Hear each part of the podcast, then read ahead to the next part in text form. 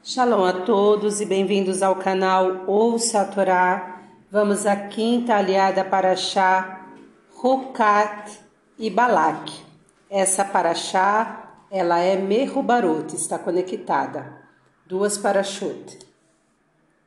A quinta aliá começa no capítulo 22 de, de Bamidba, no versículo 13 e nós vamos ler até o versículo 38. Vamos abrahar? Baruch atah Adonai Eloheinu melech haolam, asher barabanu mikol hamim venatalanu et toratu. Baruch atah Adonai noten hatorá. Amém. Bendito sejas tu, eterno nosso Deus, Rei do universo, que nos escolheste dentre todos os povos e nos deste a Torá. Bendito sejas tu, eterno, que outorgas a Torá. Amém. E levantou-se Bilam pela manhã e disse aos senhores de Balaque: Ide à vossa terra, porque recusou o Eterno deixar-me ir convosco. E levantaram-se os homens de Moabe e vieram a Balaque e disseram: Recusou Bilam vir conosco. E tornou Balaque a enviar senhores mais numerosos e mais honrados do que aqueles. E foram a Bilam e disseram-lhe: Assim falou Balaque, filho de Zippor: Rogo-te, não deixes de vir a mim porque te honrarei muitíssimo, e tudo o que me disseres farei. E vem, rogo-te, amaldiçoa para mim a este povo. E respondeu Bilan, dizendo aos servos de Balaque: Ainda que me desse Balaque a sua casa cheia de prata e de ouro, não poderia traspassar o dito do eterno meu Deus, para fazer coisa pequena ou grande. E agora ficai aqui, vos rogo também esta noite e saberei então o que mais vai tornar a falar o Eterno comigo. E veio a palavra de Deus a Bilam de noite e disse-lhe: Se para te chamar vieram os homens, levanta-te, vai com eles, mas somente a coisa que eu te disser, isso farás. E levantou-se Bilam pela manhã, albardou a sua jumenta e foi-se com os senhores de Moabe. E acendeu-se a ira de Deus, porque ele se ia. E pôs-se um anjo do Eterno no caminho para impedi-lo e ele estava montado na sua jumenta, e seus dois moços estavam com ele. E viu a jumenta o anjo do Eterno parado no caminho, com sua espada desembainhada em sua mão, e desviou-se a jumenta do caminho e andou pelo campo, e espancou Bilam, a jumenta, para fazê-la voltar ao caminho. E pôs-se o anjo do Eterno no atalho das vinhas, que tinha um valado aqui e outro ali, e viu a jumenta o anjo do Eterno e apertou-se contra a parede, e apertou o pé de Bilam contra a parede, e ele tornou a espancá-la. E tornou o anjo do Eterno a passar diante, e pôs-se num lugar estreito em que não havia caminho para desviar-se nem para a direita nem para a esquerda. E viu a jumenta o anjo do Eterno e deixou-se cair debaixo de Bilam, e desceu o furor de Bilam e espancou a jumenta com um bordão. E abriu o Eterno a boca da jumenta, e ela disse a Bilam: Que te fiz eu que já me bateste três vezes? E disse Bilam à jumenta: Por que zombaste de mim? Se eu tivesse uma espada em minha mão agora, te mataria. E disse a jumenta a Bilam: Porventura não sou tua jumenta em que montaste sobre mim desde que existes até este dia? Acaso tem sido meu costume fazer assim contigo? E disse: Não. E desvendou o Eterno os olhos de Bilam, e viu o anjo do Eterno parado no caminho, com sua espada desembainhada na mão.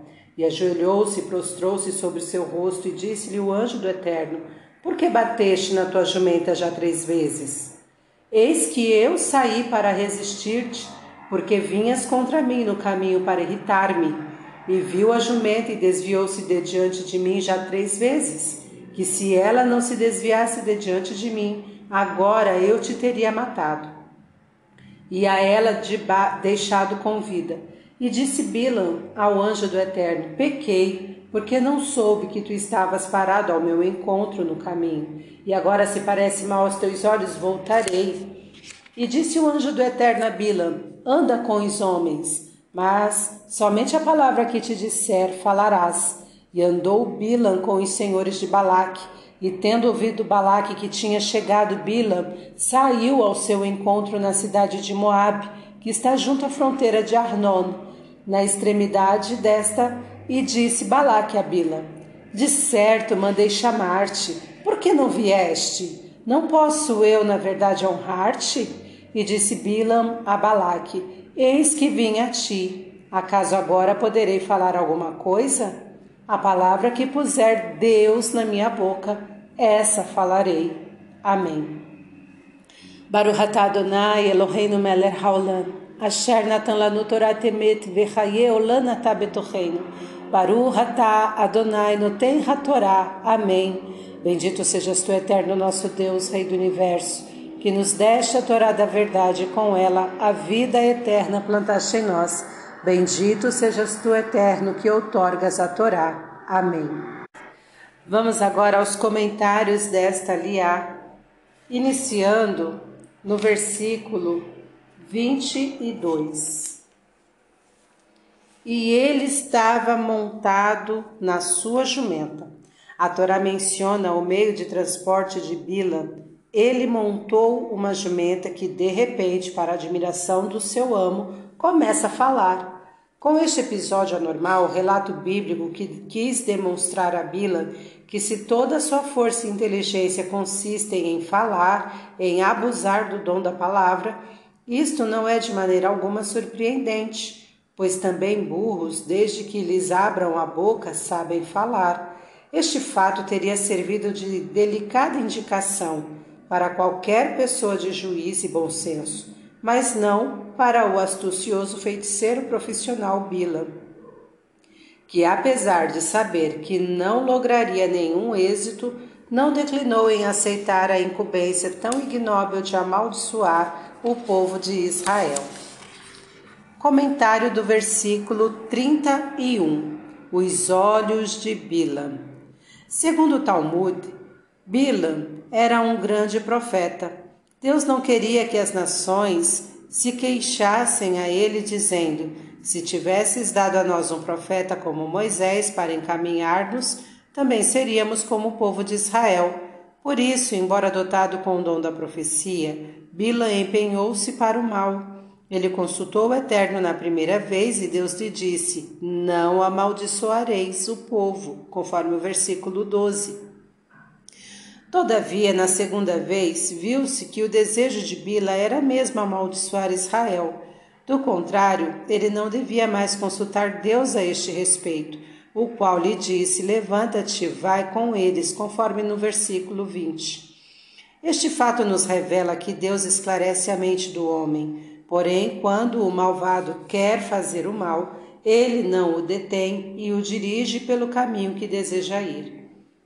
Versículo 33: E a ela deixado com vida. Os exegetas deduziram que o anjo matou o asno para salvaguardar o amor próprio de Bila como ser humano. Versículo 35: Anda com os homens.